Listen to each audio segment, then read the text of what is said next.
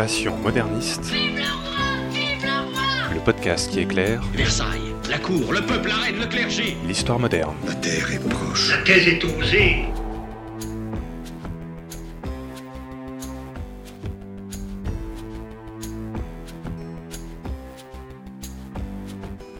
Bonjour à toutes et à tous et bienvenue dans ce nouvel épisode de Passion moderniste. Je m'appelle Fanny Cohen-Moreau et dans ce podcast, je reçois des personnes qui travaillent en master ou en thèse sur l'histoire moderne.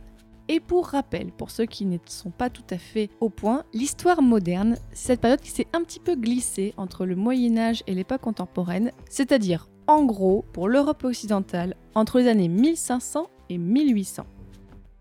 Épisode 16, Benjamin et Madame Elof, marchande de mode, c'est parti. Il y a des gens que, que ça intéresse ce... Non, personne. Aujourd'hui, dans cet épisode, nous allons un petit peu voyager à une période que nous n'avons quasiment jamais vraiment abordée dans ce podcast. Nous allons à la fin de la période moderne et nous allons un petit peu parler de Marie-Antoinette, mais pas que, vous allez voir. Et pour parler de tout ça, aujourd'hui, je reçois Benjamin Alvarez Arrojo. Bonjour Benjamin. Bonjour Fanny. Aujourd'hui, donc, tu viens nous parler d'une personnalité un petit peu spéciale parce que en juillet 2020, tu as soutenu un mémoire sur le sujet Adélaïde Henriette d'Amoville, dite Madame Elof, autour d'une marchande de mode imaginaire sous la direction de Laurence Croc. Tu étais à l'université Paris-Nanterre. Et donc, tu vas nous parler aujourd'hui de cette marchande de mode. On va voir ce que c'est ce métier et qui était cette personne. Déjà, Benjamin, première question un petit peu générale. Pourquoi est-ce que tu as voulu travailler sur ce sujet? Ça vient d'abord de mon M1 où j'avais pas du tout travaillé sur ça ou sur cette période. J'avais commencé en fait en travaillant sur le XVIIe siècle parce que moi-même de prime abord je suis plus intéressé par le XVIIe siècle. Comme je voulais travailler sur la cour, etc., j'ai travaillé en fait sur euh, rien à voir le rang des évêques sous le règne de Louis XIV. Ah oui, rien à voir, quoi, rien à voir. Rien du tout. Ça m'avait passionné, mais euh, j'en avais marre de ce trop théorique parce que j'ai beaucoup étudié leurs discours parce que bon bah ils sont guirlandes en fait, le... à coup de discours et de rhétorique sur le rang, etc. Et j'en avais marre. J'avais besoin de quelque chose de beaucoup plus euh, matériel, de plus concret, ancré vraiment dans la vie euh, quotidienne un peu de, de l'époque moderne. Je voulais travailler sur euh, la cour et sur son fonctionnement au quotidien par le biais de ses fournisseurs. Donc en rétrécissant, j'en suis arrivé à vouloir travailler sur les fournisseurs de la garde-robe notamment. Le plus célèbre nom, c'est Mademoiselle Bertin, qui est connue sous le nom de Rose Bertin, et juste après ce nom-là vient toujours le nom de Madame Elof. Alors euh, je suis parti euh, sur Madame Elof sur qui il n'y avait rien. Comment ça, il n'y avait rien sur elle? Bah, Il n'y avait pas de- d'études sur elle. Il n'y a que au 19e siècle où un certain comte de Rézé a publié ce qu'il a considéré comme ses livres de contes, essayant de donner quelques infos sur elle, mais en fait il ne savait rien, il a tout inventé, et euh, c'était tout. Et à partir de là, tout au long du siècle, du 20e siècle, puis encore aujourd'hui, les chercheurs ont pu reprendre ce que lui avait écrit, mais euh, il n'y a pas eu d'études complètes uniquement centrées sur elle. Donc Madame Elof apparaît toujours comme important à cause justement du livre-journal qui a été publié, parce que c'est un- une source importante pour les comptes, les fonctionnements des boutiques, etc.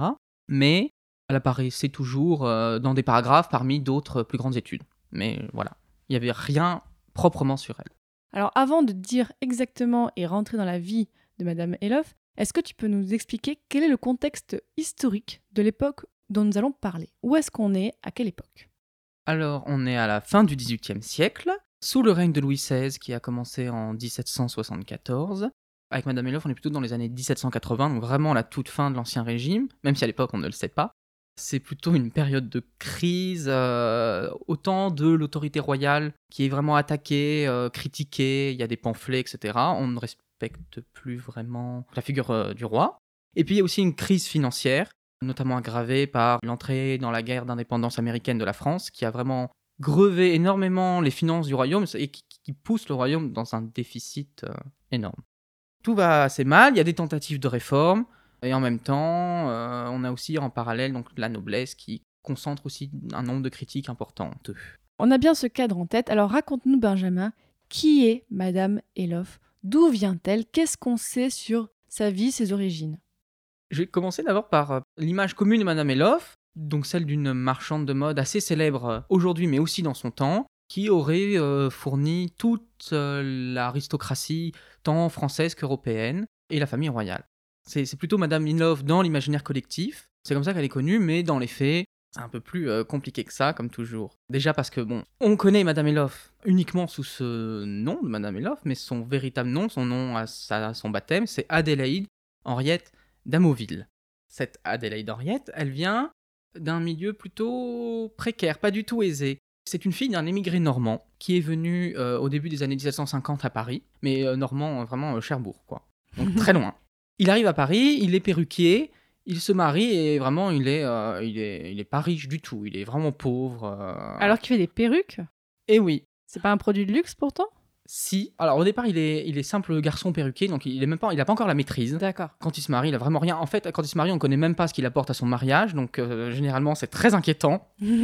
et même sa, sa femme, elle apporte quasiment rien, c'est- c'est terrible. un mariage entre pauvres. Précaire, vraiment. Bon, très vite, il devient maître perruquier, etc. Et pourtant, ça ne s'arrange pas du tout. Après la naissance de sa fille Adélaïde, donc, il arrête son activité de perruquier. Il loue même son, sa maîtrise. Il vend son bail de sa boutique et euh, il disparaît. On ne sait pas ce qu'il fait. Je- je- Ah ouais. il n'y a, il y a plus de source, a- on ne sait pas.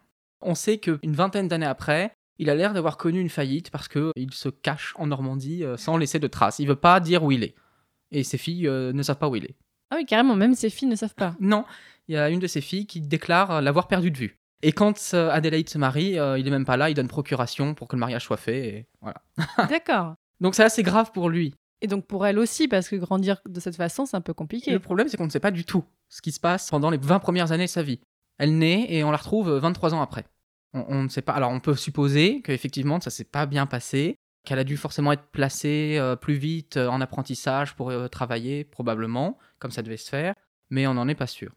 Et pour ses frères et sœurs, ça ne s'arrange pas non plus du tout. Il y a une de ses sœurs, elle vit en concubinage avec un perruquier Ouh là là. qui lui promet le mariage, mais qui la traite comme sa bonne et finit par la battre en pleine rue. Oh. Oui. Et son autre frère, ça se passe tellement mal, il est fruitier sur le marché, il abandonne son enfant parce qu'il a pas de sous, et il finit dans le trafic de fausses monnaies et il finit au bagne. Voilà. Donc, ça- pour démarrer, voilà, c'est pas très bien. D'accord, donc comment elle a fait pour s'en sortir? Qu'est-ce qu'on sait sur elle donc à partir de ses 23 ans? Alors, à partir de 23 ans, justement, elle travaille dans une boutique de marchande de mode à Versailles, chez Madame Pompée, qui est euh, marchande de mode de Marie-Antoinette. Et euh, juste avant de parler de ce métier, est-ce qu'on sait si elle s'est mariée? Alors oui, elle s'est mariée justement euh, au début des années 80, en 1782, avec Jean-Charles Elov, qui lui aussi est un émigré, mais de Franche-Comté, et qui, comme son père, est euh, perruquier. D'accord, oui, donc elle est restée dans un milieu en fait qu'elle connaissait déjà et elle prend le nom de son mari, donc elle devient Madame Elof à ce moment-là. Oui, c'est ça, oui.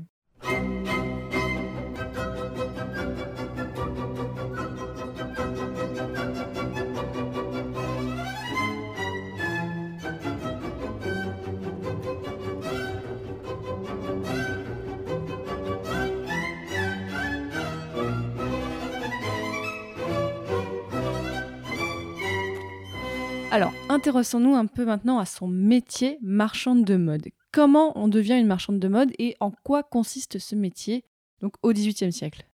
Les marchandes de mode, il y a beaucoup de clichés aujourd'hui sur euh, elles. Enfin, on les pense comme. euh, c'est une phrase commune qui revient comme les, vraiment les ancêtres des grands créateurs de mode, des euh, grands couturiers, etc. Alors qu'en soi, ça diffère vraiment beaucoup.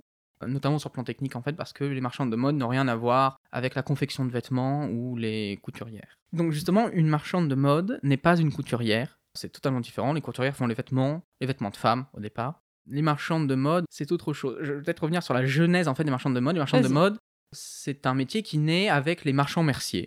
Les marchands merciers, ce sont des marchands. Il y a deux catégories de marchands merciers. Il y a des marchands merciers vraiment importants qui vendent des objets de luxe. Bon, ça, ça ne nous concerne pas, mais c'est comme ça qu'on les connaît aujourd'hui. Et puis il y a la plupart des merciers, donc qui, comme aujourd'hui, vendent de la mercerie, des boutons, du fil, de toutes ces bêtises-là. Les marchandes de mode, souvent, au XVIIIe siècle, ce sont en fait les épouses de marchands merciers qui elles-mêmes, dans la boutique, s'occupent des petits articles de mode. On va venir euh, sur ce que c'est exactement ça. Et puis vers la fin du XVIIIe siècle, elles s'autonomisent, et notamment à Paris, elles ont leur propre corporation. Et donc les marchandes de mode, comme leur nom l'indique, ce sont des marchandes. Elles ne fabriquent pas, elles vendent. Et ce qu'elles vendent, en fait, ce sont tous les petits accessoires des vêtements, les ornements, tout ce qui va euh, compléter un vêtement, le décorer.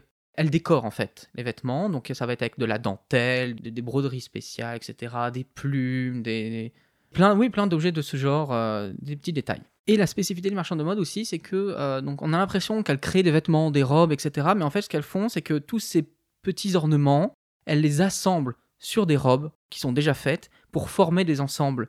Ce qui est bien avec tout ça, c'est que les ornements peuvent être enlevés, réagencés pour former un ensemble encore plus neuf, ce qui fait qu'en fait les robes se réutilisent. Du coup, les marchands de mode sont plutôt spécialisés dans les métiers du luxe, parce que ces ornements, ça va être des ornements très très luxueux, très travaillés, et qui donc vont être plutôt euh, destinés à une euh, clientèle aristocratique qui va s'en servir justement pour se distinguer par le vêtement. Donc comment Madame Elof tombe dans ce métier-là alors qu'elle était plutôt dans le métier des perruquiers? Une femme, déjà, euh, ne se retrouve pas perruquière. À part si elle est épouse de, de perruquier, il n'y a pas de, de, de, de femme qui. Enfin, en tout cas, je n'en connais pas. Peut-être qu'il y en aura une qu'on va trouver.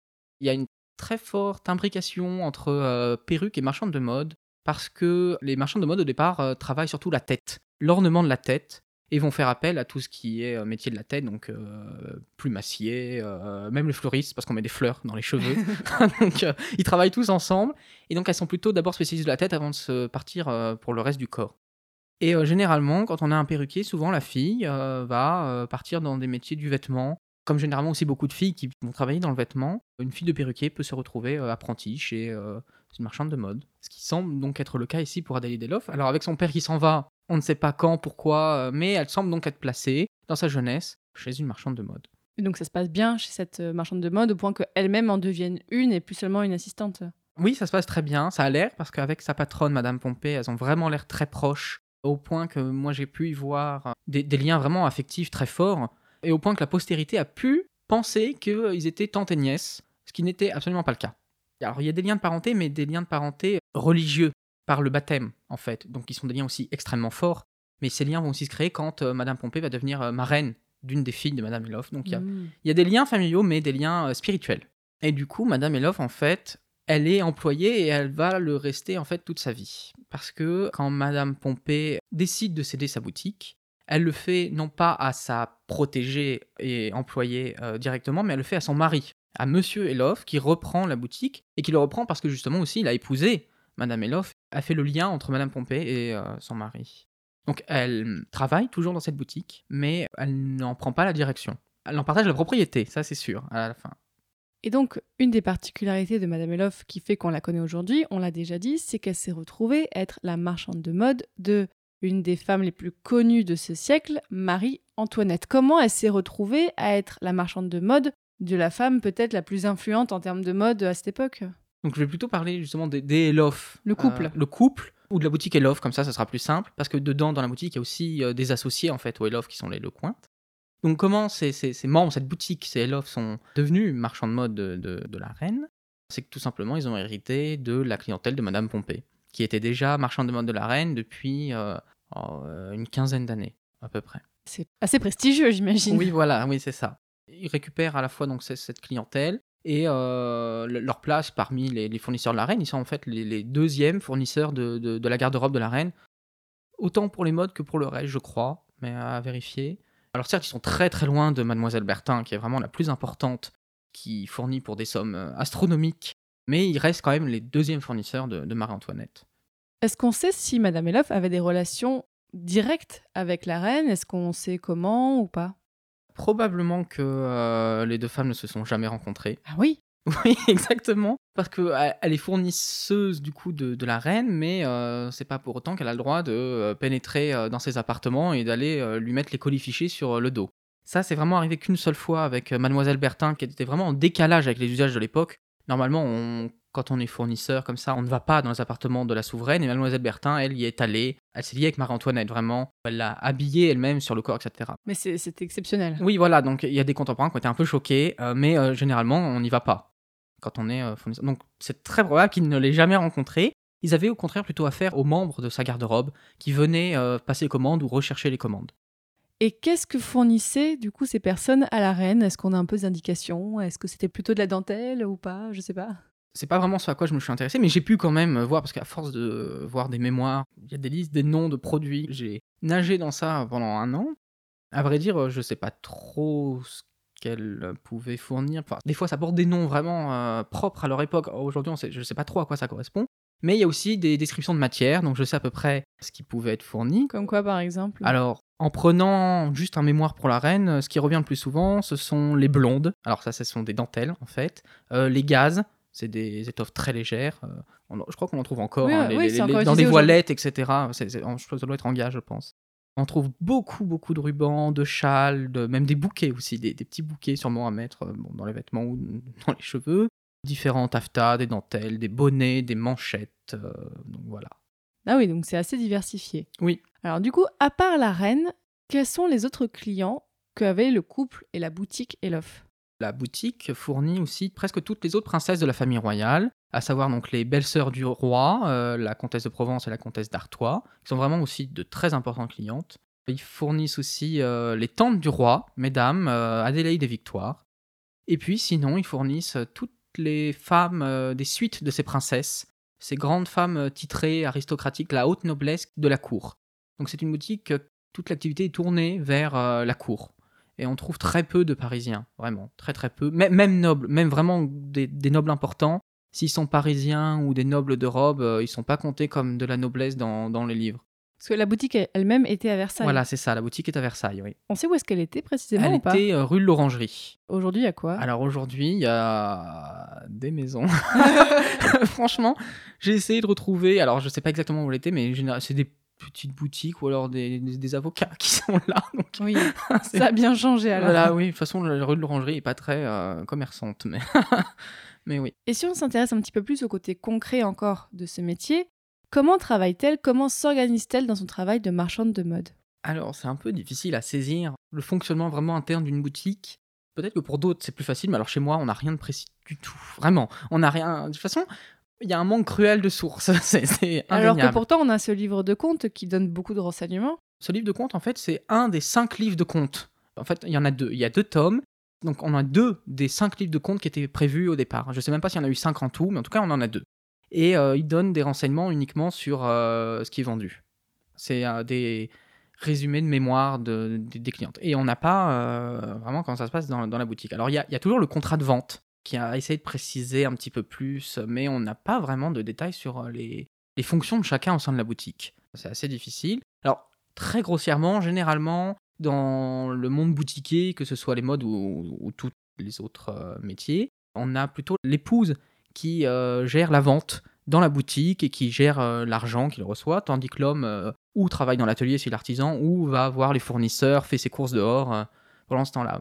C'est un schéma assez grossier, mais qui souvent est vrai. Est-ce que tu as travaillé seulement sur ce livre de comptes ou est-ce que tu as utilisé d'autres sources pour travailler sur Madame Elof Alors justement, le livre de compte, je ne suis pas parti de ce livre de compte qui est pourtant la seule source qu'on avait au départ et qui était la, la- plus connue. Quand j'ai compris que Madame Elof n'était pas euh, Madame Elof tel qu'on le pensait, j'ai essayé de me tourner vers des sources plus basiques, si je puis dire, de l'histoire sociale en fait. Euh, tout ce qui est registres paroissiaux, actes de baptême, mariage, sépulture, tout ce qui est actes notariés, les inventaires après décès, les contrats de mariage, très importants aussi. Et mais en fait, je me suis rendu compte très très vite aussi que Madame Elof, dans les actes, elle apparaît vraiment elle-même en moins d'une dizaine de fois en tout et pour tout. J'avais rien. Tout ça, c'était très difficile. Plus, plus j'avançais, plus je cherchais, et plus Madame Elof reculait, était très loin. Vraiment, je, je la perdais de vue, c'était terrible. Tu aurais pu décider de changer un petit peu l'orientation de ton mémoire en travaillant sur le couple ou travaillant sur la boutique. Pourquoi tu es resté en te disant bah, je travaille sur elle? Bah, du coup, j'ai quand même un peu élargi à tout son milieu. Notamment aussi, j'ai fait beaucoup de travail aussi sur Madame Pompée, qui finalement se révélait être la vraie grosse figure de marchande de mode, la vraie patronne. Donc j'en ai aussi parlé. Tu as fait un peu de l'étude de réseau de Oui, sur oui, ces relations? Oui, c'est ça, oui. Il y, a, il y a un peu de ça, oui. Et aussi sur tout ce que tu me disais sur tous les actes que tu as trouvés, là tu as dû toi-même aller dans les archives ou est-ce que c'était déjà référencé quelque part? Alors, ce qui est pratique avec les registres paroissiaux, ça c'est vraiment la, la grande chance euh, aujourd'hui, c'est que euh, la- normalement la plupart des, oui, des, des- des sites internet des archives ont numérisé les registres paroissiaux, donc on a accès à tous les registres paroissiaux de France et de Navarre, euh, tant quand ils existent, qui sont pas détruits, ce qui arrive aussi. C'est très pratique, on n'a pas besoin de se déplacer pour Donc euh, tu as juste à faire euh, hop, barre de recherche Elof et tu as pu trouver tout de suite ce que tu voulais? Euh, Non, il me, il me faut quand même des renseignements, des dates, des lieux de naissance à peu près, pour après aller chercher l'acte. Alors j'ai été un peu aidé aussi parce qu'il y a une descendante de Madame Elof qui a fait sa généalogie, donc je savais à peu près où chercher.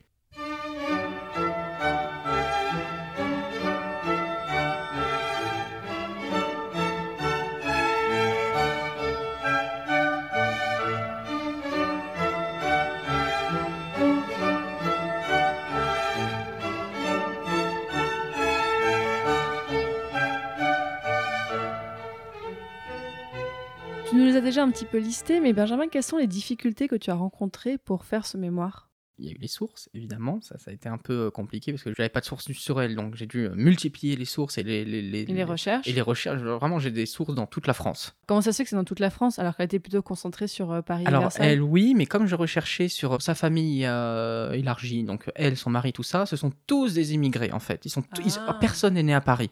Vraiment, à part elle. Il y a que elle qui est née à Paris, mais ses parents, donc elle, Normandie, tout ça. Son mari, c'est la Franche-Comté, les cousins du mari, Franche-Comté. On en a dans le Nord, la Nièvre, donc euh, j'en ai vraiment partout. Et puis son frère qui est mort au bagne à Rochefort, donc forcément.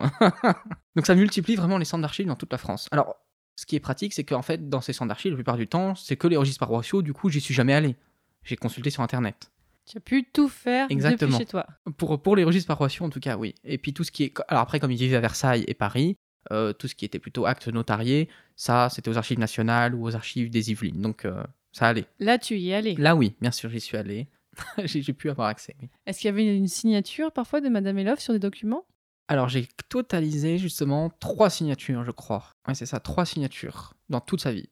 Du coup, on pense qu'elle savait écrire et Oui. tout ça, il n'y a pas de souci, oui. Oui, oui. Ses sœurs aussi, elles signent, elles sont là, donc euh, elles ont quand même au moins ce niveau d'éducation, elles, elles savent écrire. Et aussi, donc cette année, dans mes difficultés, il y a eu un gros problème, c'est le confinement. Ah oui C'est un truc qu'il va falloir, je pense que tout le monde va devoir aborder maintenant. euh, Oui, parce que là, à l'heure où on enregistre, on est en septembre Oui, c'est 2020, donc c'est encore assez récent. C'est récent. Toi, ça, un ça petit peu pèse compliqué. encore. Il y a, surtout qu'en ce moment, les archives referment aussi. Oui. Il y a des gros problèmes. Vraiment. Mais pour moi, c'est fini. Je suis bien content de ne pas le faire cette année. Mais j'ai quand même dû expérimenter euh, la recherche euh, en confinement. Alors, j'avais de la chance d'avoir énormément travaillé avant, d'avoir pu consulter un maximum d'archives. Donc, de les avoir en photo dans mon ordi, tout ça. Donc, j'ai pu travailler. Mais il, m'en- il en manquait toujours. J'essayais quand même de les trouver, mais bon, en soi, euh, j'a- j'avais fini. Enfin, j'avais fini ma recherche, euh, il fallait que j'écrive. Mais pendant le confinement, euh, je continue à chercher quand même, parce que j'avais que ça à faire aussi. Et, et je trouve en fait dans les inventaires des papiers et je ne peux pas les consulter.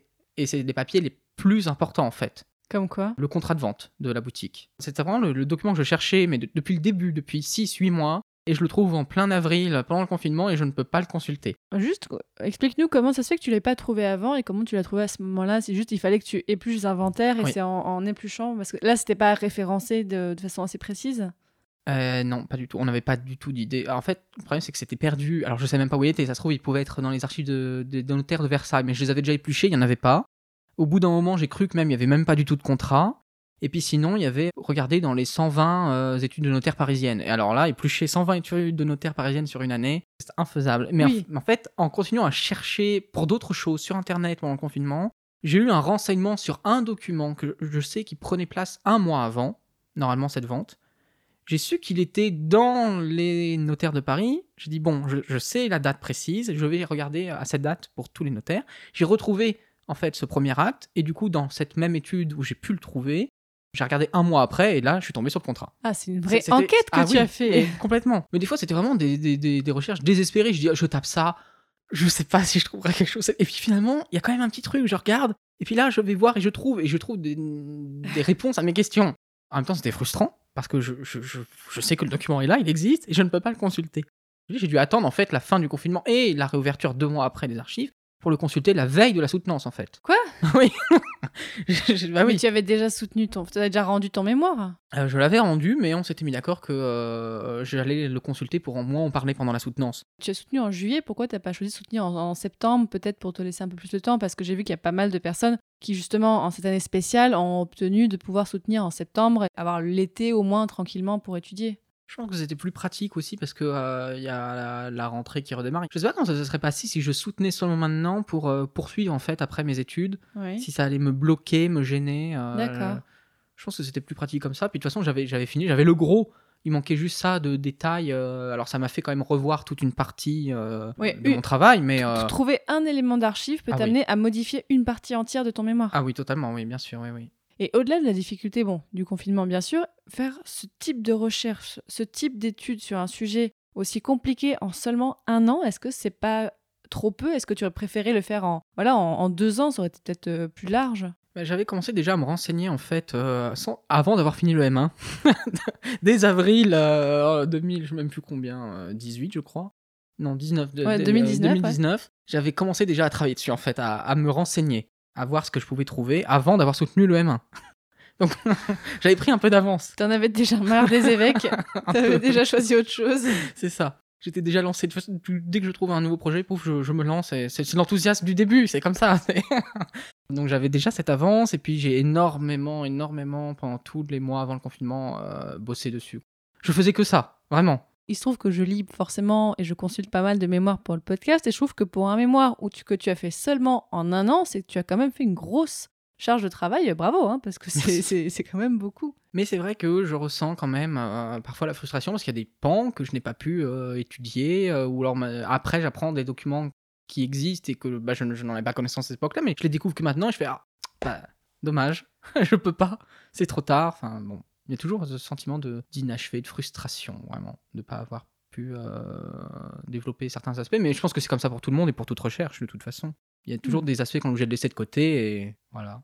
Si on s'intéresse un petit peu à la vie et à fin de vie de Madame Elof, donc elle meurt en 1805, ça veut dire que Madame Elof connaît la Révolution et le Premier Empire. Qu'est-ce que ça change pour elle dans son métier Et est-ce qu'elle a eu des problèmes à cause de ses liens avec la famille royale?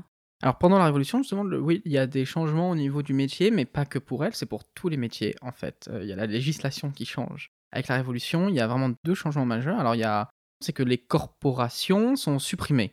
Donc ce monde des corporations qui structurait vraiment le, le monde du travail euh, sous l'Ancien Régime est euh, supprimé en 1791. Il y a tout à refaire en fait. Oui, mais en même temps, les modalités d'accès au travail euh, sont déjà décidées. C'est que désormais, n'importe qui peut euh, ouvrir boutique à condition de payer un impôt particulier qui s'appelle la patente. Et puis, il y a l'autre gros changement, c'est donc le début de la Révolution, et en fait, elle perd une grosse partie de sa clientèle. Bah oui. Parce qu'il y a une partie de la noblesse, une partie de sa clientèle à elle, qui émigre.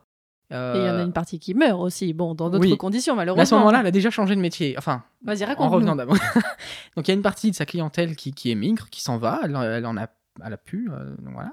La famille royale est obligée de s'installer à Paris en octobre 89 et du coup, vers début 90, eux-mêmes, la boutique déménage et s'installe à Paris sur la rive gauche pour aussi suivre euh, sa clientèle.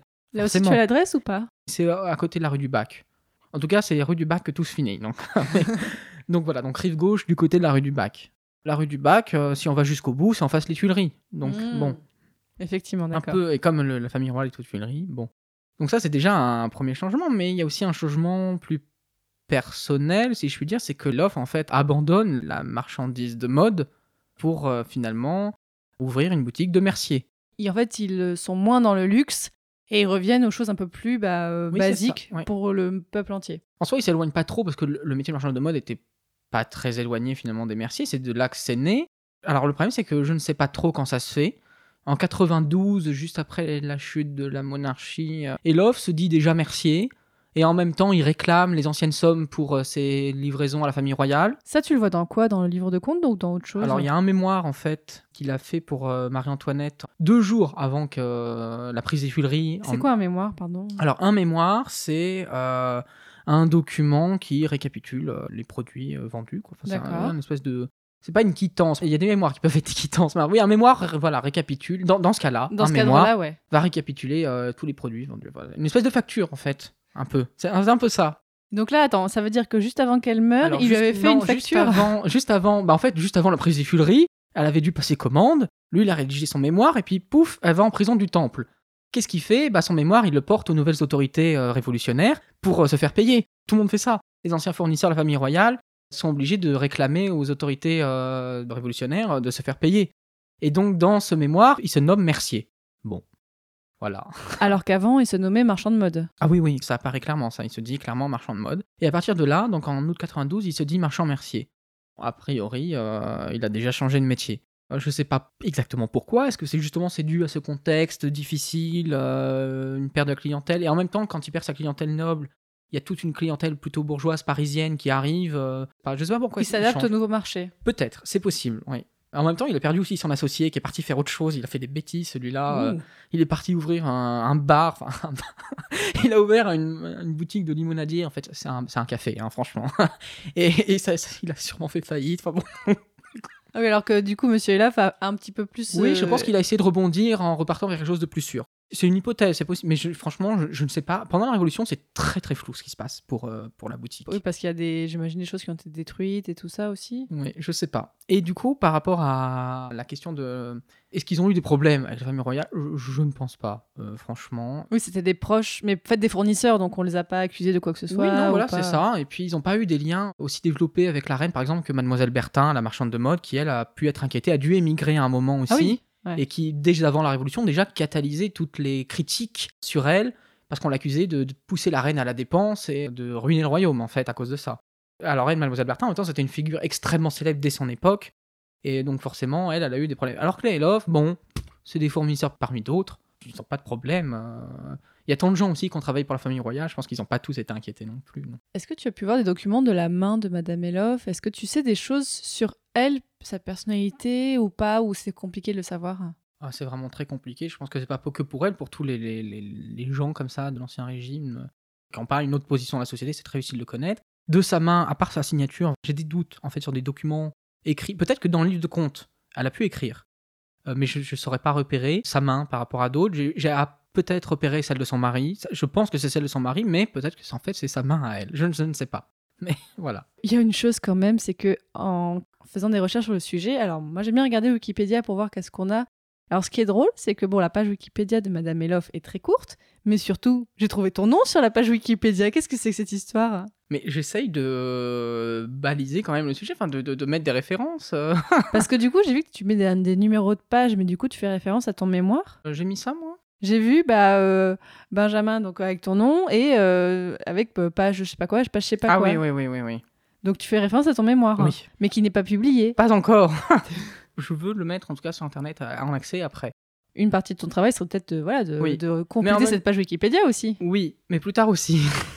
mais en fait, c'est aussi le problème de tous les mémoires, c'est qu'il y en a de nombreux qui font référence à des mémoires, mais de là à pouvoir les consulter, c'est toujours le même problème. Quand on fait une recherche, qu'on est dans des euh, références et qu'ils nous citent des mémoires, comment y avoir accès après Oui, C'est tout un problème. En C'est fait, disponible dans certains, sur Ouais. certains endroits, mais c'est très Voir c'est dans compliqué. des quoi. bibliothèques, c'est compliqué. Donc il y, a- il y a aussi un- un- cette question, un- je pense, qui est importante aussi de la diffusion des mémoires aujourd'hui, qui est moins qu'une thèse, en tout cas. C'est ça, ouais. ouais. C'est moins accessible qu'une thèse.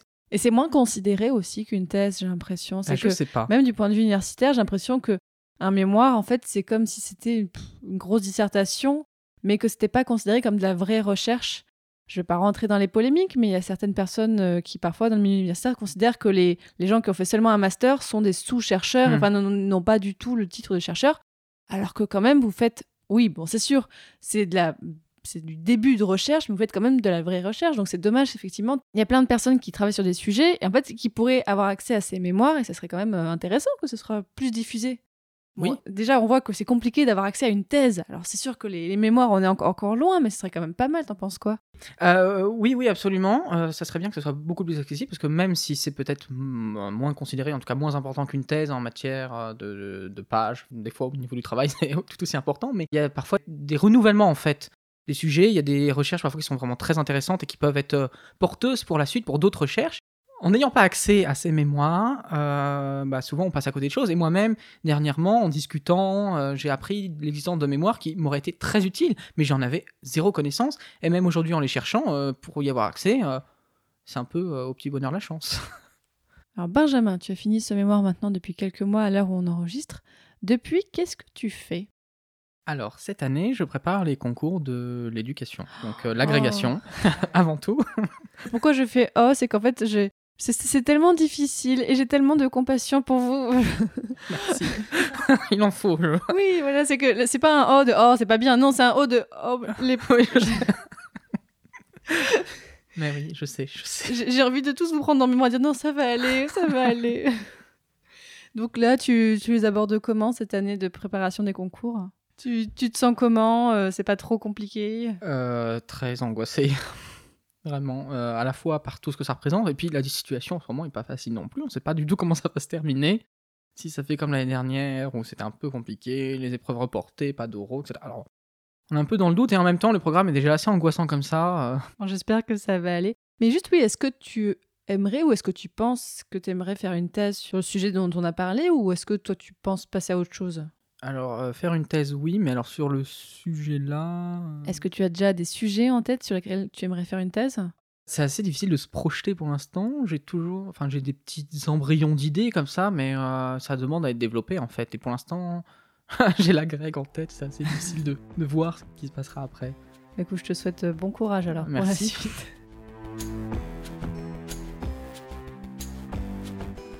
Désormais, chers auditeurs et auditrices, vous savez qui était Madame Elof, vous savez ce qu'était une marchande de mode, donc vous savez beaucoup de choses aujourd'hui grâce à Benjamin Alvarez Arrojo. Donc merci beaucoup Benjamin pour tout ça et bon courage pour la suite donc euh, de ton parcours et pour les concours et tout ça. Merci beaucoup. Pour les auditeurs et auditrices, allez voir sur le site passionmédiéviste.fr. Il y a toute une section pour passion moderniste. On mettra donc des détails sur tout ce qu'on s'est dit aujourd'hui sur le site. Vous pouvez retrouver des références de lecture pour aller un petit peu plus loin. On vous mettra pas mal de choses. Allez voir. Et bien sûr, donc si l'histoire moderne vous intéresse, allez écouter les autres épisodes de Passion moderniste où vous avez plein plein plein de sujets. Si l'histoire en général vous intéresse, allez écouter aussi Passion médiéviste, qui est donc l'autre podcast où on parle à peu près de la même façon, mais sur l'époque médiévale. Et dans le prochain épisode, nous allons partir de la France. Bon, on y reviendra un petit peu aussi, mais nous allons aller en Orient. Vous allez voir, ça va être super. Salut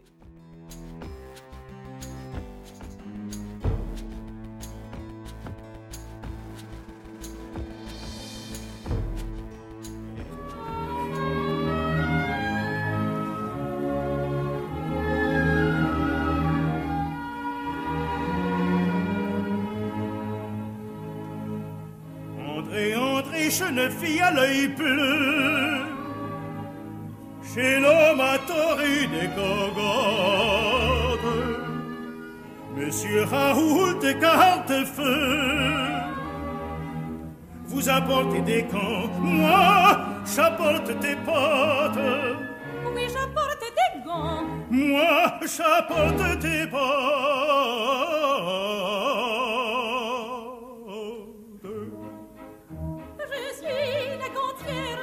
Suis le potier, Telle est ma carrière. tel est mon métier. Je suis des premières. Je suis des premiers Parmi les gantières. parmi les potiers. Ah, ah, ah, ah,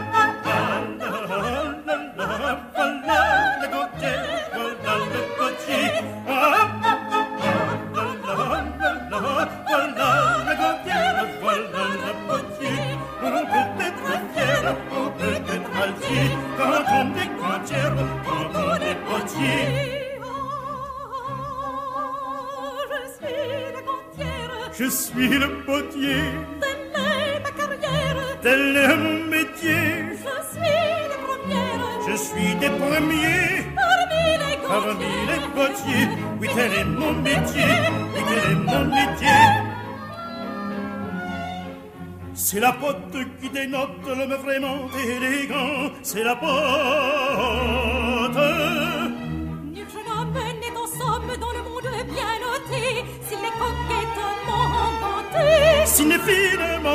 Est est finement poté. S'il est finement ganté. Ce qui fait l'homme élégant, c'est la et nous le gant. C'est le gant, c'est le gant, c'est le gant, c'est le gant. C'est la pote, C'est le gant. c'est la pote. C'est le gant. C'est la pote, pote, pote, pote, pote, pote, pote. C'est le gant, le gant, le gant, le gant, le gant, le gant, le gant. Le gant, le gant. Autrefois, plus d'un amant tendre galant de maîtresse osait voler le gant. Au plus vite il l'emportait, il le cachait, et de baisers ardents le dévorait. Il pouvait ce cher trésor mieux que son or. Il l'embrassait, il l'embrassait encore. Et puis quand l'amour partait, on conservait ce gant souvenir qui restait.